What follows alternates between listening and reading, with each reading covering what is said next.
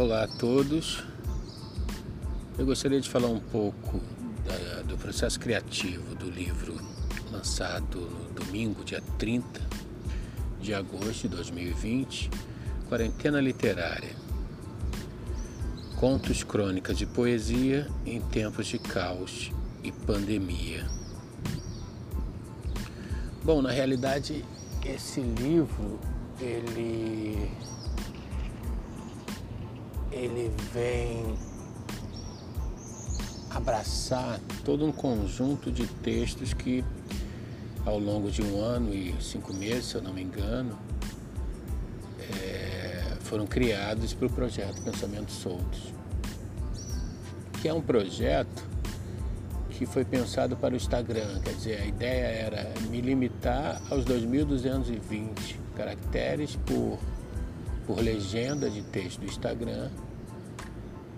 E com isso eu conseguiria trabalhar a minha concisão nas ideias, conseguiria é, cortar, que é a maior dificuldade do escritor, não é? Cortar palavras, cortar sentidos, cortar, abrir, não abrir menos, mas é, compactar a ideia inicial do texto a uma, a uma massa de 2.220 palavras. Quer dizer, esse, esse caminho foi perseguido com muita dificuldade no começo, mas que em algum momento, eu acho que em três meses, a coisa já estava fluindo mais fortemente. Porque imagina o que é criar um conteúdo escrito por dia, sabendo que, que isso vai durar um ano no mínimo não é? E acabou durando, quer dizer, ainda está ainda tá vigindo, né? Ainda está ainda tá rolando o projeto, mas eu dei uma segurada, meio que tirei umas férias para poder fazer essa antologia, que é a ideia do Quarentena Literária. É, o nome, bom, o nome, eu até fiquei um pouco na dúvida, porque esse nome durante o confinamento ele ficou até um pouco batido esse nome ficou comum. Em algum momento eu receei que até o lançamento tiverem 200, mas não, tem acho que no máximo um ou dois na Amazon pelo menos. Por isso eu dei esse subtítulo um pouco mais ah, detalhado, porque não é só sobre a pandemia, mas ao mesmo tempo ele o projeto abarcou a pandemia. E diante disso, alguns textos falavam diretamente dessa angústia, dessa, dessa coisa da gente estar confinado, da gente estar sem a liberdade do ir e vir. E de alguma forma é, imprime, principalmente ali nos primeiros textos, que eu fiz questão de, de fazer o um movimento de trás para frente, que embora tenha misturado em algum momento, mas os primeiros textos para não, não, não quebrar essa expectativa de, de que o livro falaria da, da pandemia, é? do mundo caótico que a gente vive, mas não só. Eu acho que esse livro é, ele é bastante experimentalista no sentido de eu tentei na medida do possível separar em contos, crônicas e poesia. Não sei se eu consegui, não sei se eu menti, muitas vezes era crônica, eu joguei para conto. Né? Muitas vezes era poesia, eu joguei para crônica. Mas brincando com essa linha tênue, né? Que separa cada um dos gêneros literários. Porque eu lembro que, que antes desse projeto, eu estava envolvido, no, antes da pandemia, eu estava envolvido num outro projeto que acabou, que eu acabei saindo, que a gente barrou nisso, o que é crônica, né? O que é crônica? Ela é sempre tão evidente? Uma crônica tem que necessariamente falar do momento atual ou falar da, em primeira pessoa? Enfim, tudo isso, é, é, todo esse caminho foi percorrido quando, quando da criação não, porque foi na verdade foi uma uma organização dos textos. Claro, teve revisão, teve algum, alguns casos eu ampliei um pouquinho para além dos 2.220, até para dar um, Mas não muito, só para dar uma abertura maior, algumas palavras que não cabiam, sabe aquela, aquela redundânciazinha que você queria botar, mas 2220 não suportou. Mas é, eu acredito, claro, e outra coisa também, eu vi, eu censurei algumas coisas. Né? Não é um livro para causar polêmica, eu censurei algumas coisas, claro, que poderiam ser entendidas como racistas, machistas ou, ou xenofóbico de alguma forma. Mas eu acho que está ali 99% dos textos que foram produzidos. Eu tentei também não, não entrar muito no critério de qualidade, porque minha, meu, meu critério foi isso, né, de não, não causar polêmica e de alguma forma é, de alguma forma proteger a qualidade mínima. Também não publiquei qualquer coisa. E eu acho que o legal do projeto Pensamento Shows foi que, embora fosse um texto por dia, eu não publiquei qualquer coisa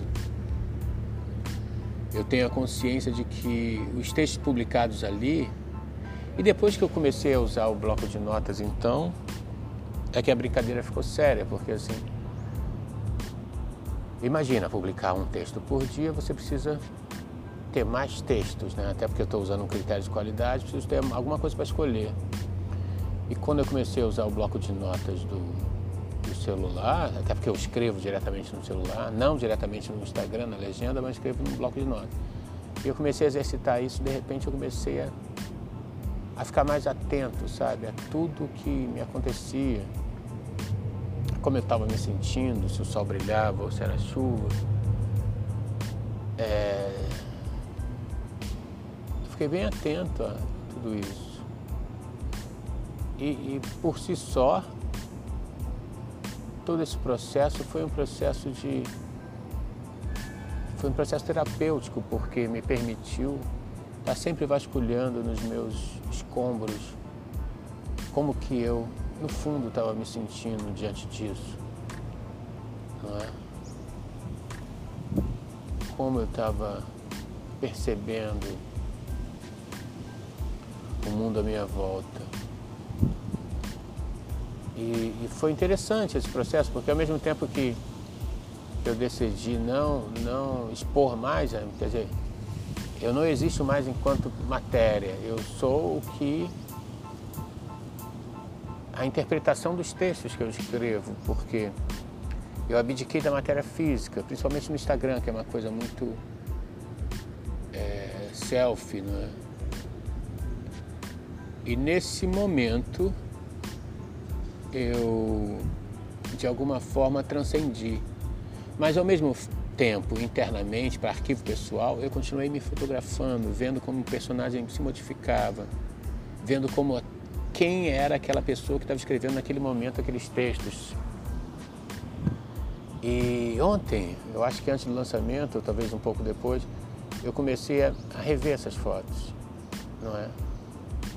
e percebi o quanto eu transitei dentro da imensidão que existe dentro de mim.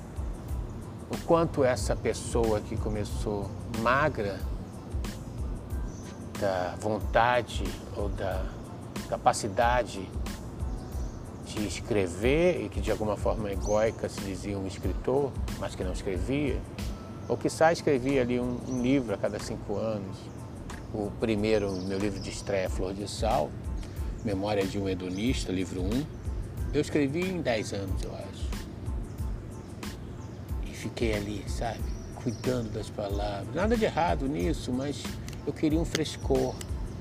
Eu queria uma, uma rapidez que as novas tecnologias meio que, que me impulsionavam a produzir. eu precisei me reinventar. Eu lancei um livro em 2015, que foi o livro de estreia físico, lancei também na Amazon. Em 2018, comecei a explorar a autopublicação só na Amazon. Aí lancei também um resumo de um monte de saco velho que eu tinha desde que comecei a escrever, que é desde sempre, não é? E eu ficava andando, cada vez que eu me mudava eu levava esse saco velho. Eu falei, quer saber, eu vou compilar. A, a ideia inicial de antologia veio do Lacrimejando, o guia definitivo do amor. Não é? Então, ao mesmo tempo, no Instagram eu tive outros exercícios de tentativas frustradas, não foi assim de cara, tentativas frustradas de, de escrever todo dia, porque é um compromisso muito sério, muito sério. É muito sério. Escrever todo dia. Não tem ninguém me olhando, não tem ninguém te seguindo, não tem ninguém te cobrando, não tem nada. É você e sua determinação de escrever todo dia. Mas escrever todo dia não é uma coisa cinco segundos publicar, é uma coisa de escrever todo dia para ter textos novos, frescos, ideias, highlights, insights que possam ser desenvolvidos a qualquer momento, a partir do momento que eu necessite buscar dentro, dentro do, do meu imaginário, dentro da minha percepção do mundo, algo que eu possa transformar em texto. E eu lembro que eu comecei meio que no carnaval, assim, né? Eu falei, essa porra não vai durar nem três meses. Essa porra não vai durar nem três meses, mas eu segui. Acho que estrategicamente eu escolhi carnaval porque eu não gosto de carnaval, então já, já escolhi ali um. Já escolhi ali um, um lugar onde eu pudesse estar completamente recolhido dentro de mim quatro dias seguidos. E com isso, é, quando veio a pandemia, eu já tinha musculatura. Eu já tinha sensibilidade para poder olhar para dentro de mim e falar como é que eu estou me sentindo. Como é que eu estou me saindo desse essa gangorra entre a depressão, a melancolia, a angústia, o caos coletivo. O que que me sobrou disso tudo? Aí em algum momento eu falei, não, eu vou, vou, vou parar, vou parar aqui, vou. Acho que foi no início da pandemia, vou, vou rever tudo catalogar, pelo menos separar o básico, conto, crônica e, e poesia. Que no começo, nas primeiras ideias do livro, na primeira, primeira capa do livro, é, eu chamava até de microconto, mas aí eu vi gente produzindo microconto em 124 caracteres do Twitter. Eu falei, não, 2220 ainda é um conto, ainda dá para contar tudo isso. Ainda é muita coisa. Tô reclamando de quê? E, e fazer essa limpeza no armário emocional, num momento como esse, é muito é muito importante para me dar uma para me dar um espaço para que eu possa absorver novas emoções, para que eu possa absorver novas novas percepções. Bom, eu não vou me alongar porque, enfim, tá todo mundo na correria, mas talvez eu tenha, ao ouvir isso, eu perceba que tenha deixado de falar alguma coisa e crie um número 2 de relatos da quarentena literária. É isso, fica com bem. Até a próxima.